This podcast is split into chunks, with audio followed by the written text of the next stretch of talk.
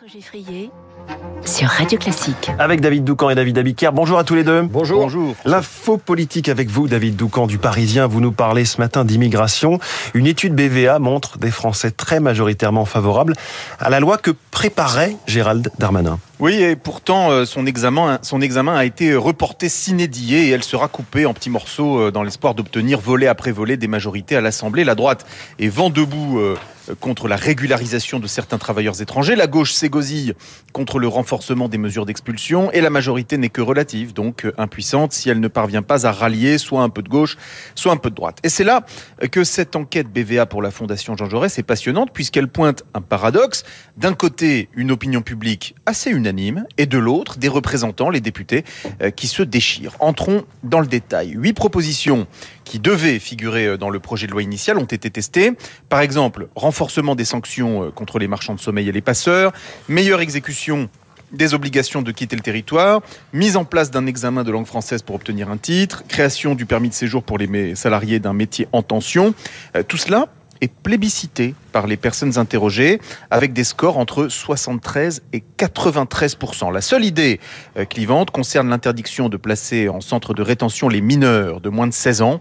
56 y sont opposés. Et qu'est-ce que ça donne si on regarde les réponses en fonction de la couleur politique des personnes interrogées? Eh bien, on trouve l'enseignement politique le plus fort de cette enquête et il concerne la gauche, 54% des sympathisants de la France insoumise, 69% des socialistes, 70% des écologistes approuvent la réduction des moyens de contester une obligation de quitter le territoire français, par exemple. Et de manière plus générale, 48% des sympathisants de gauche jugent tout simplement qu'il y a trop d'immigrés en France. C'est 20 points, 20 points de plus par rapport à la précédente étude menée en 2018. Là encore, paradoxe puisque les leaders de gauche sont peu nombreux à oser prôner un minimum de fermeté sur l'immigration. C'était le cas jadis de Manuel Valls, désormais aux oubliettes, et c'est le cas aujourd'hui de Fabien Roussel, le communiste qui est devenu le poil à gratter de la NUP sur à peu près tous les sujets. Résumons. Nous avons une droite qui s'oppose pour des raisons de posture politicienne. Une gauche incapable, ne serait-ce que d'aborder le sujet pour cause de paralysie idéologique. Une majorité relative coincée, et des Français qui, quasi unanimes, demandent qu'on passe à l'action sur l'immigration. Alors pour finir, une question. Quelle est la personnalité politique la plus identifiée sur le sujet de l'immigration Vous le savez tous, c'est Marine Le Pen. Mmh. Tant qu'aucune politique sérieuse ne sera menée pour maîtriser les flux, son Rassemblement national prospérera. L'immobilisme n'est donc pas l'option la plus souhaitable. David Doucan, merci beaucoup. David Abiker, les titres de la presse à la une. Le FMI sonne l'alerte. Le FMI sonne l'alerte, c'est la une des échos, l'alerte sur une inflation qui s'installe malgré le reflux des prix de l'énergie. Pourquoi l'Europe échappe à la récession? C'est plus optimiste. C'est là la une du Figaro. Le projet de loi bien vieillir arrive à l'Assemblée. C'est le gros titre de Ouest France. Quand le Parisien aujourd'hui en France enquête sur des tueurs à gages âgés de 16 à 18 ans. Politique, l'opinion titre sur le passage à vide de Macron entre l'élection présidentielle et les législatives. C'était l'année dernière.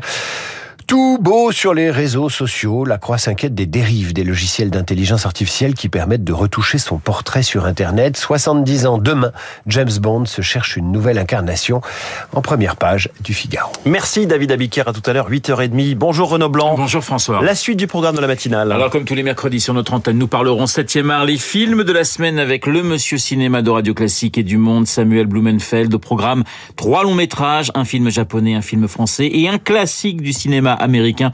Mais je ne vous en dis pas plus. Moteur avec Samuel. Juste après, le journal de Charles Bonner. 8h05, nous serons en ligne avec le critique gastronomique François Régis Gaudry. Il est également commissaire d'une exposition qui ouvrira ses portes demain et jusqu'au 16 juillet. Une expo intitulée Paris, capitale de la gastronomie du Moyen-Âge à nos jours. François Régis Gaudry dans le journal de Lucille Bréau. 8h15 dans les stars de l'info. Guillaume Durand recevra le représentant de Taïwan en France, monsieur François Chichung-yu. Évidemment, les tensions avec la Chine, l'avenir de l'île et les déclarations d'Emmanuel Macron sur le suivisme américain. François Chichung-yu dans trois quarts d'heure. Rendez-vous à ne pas manquer. Mais tout de suite.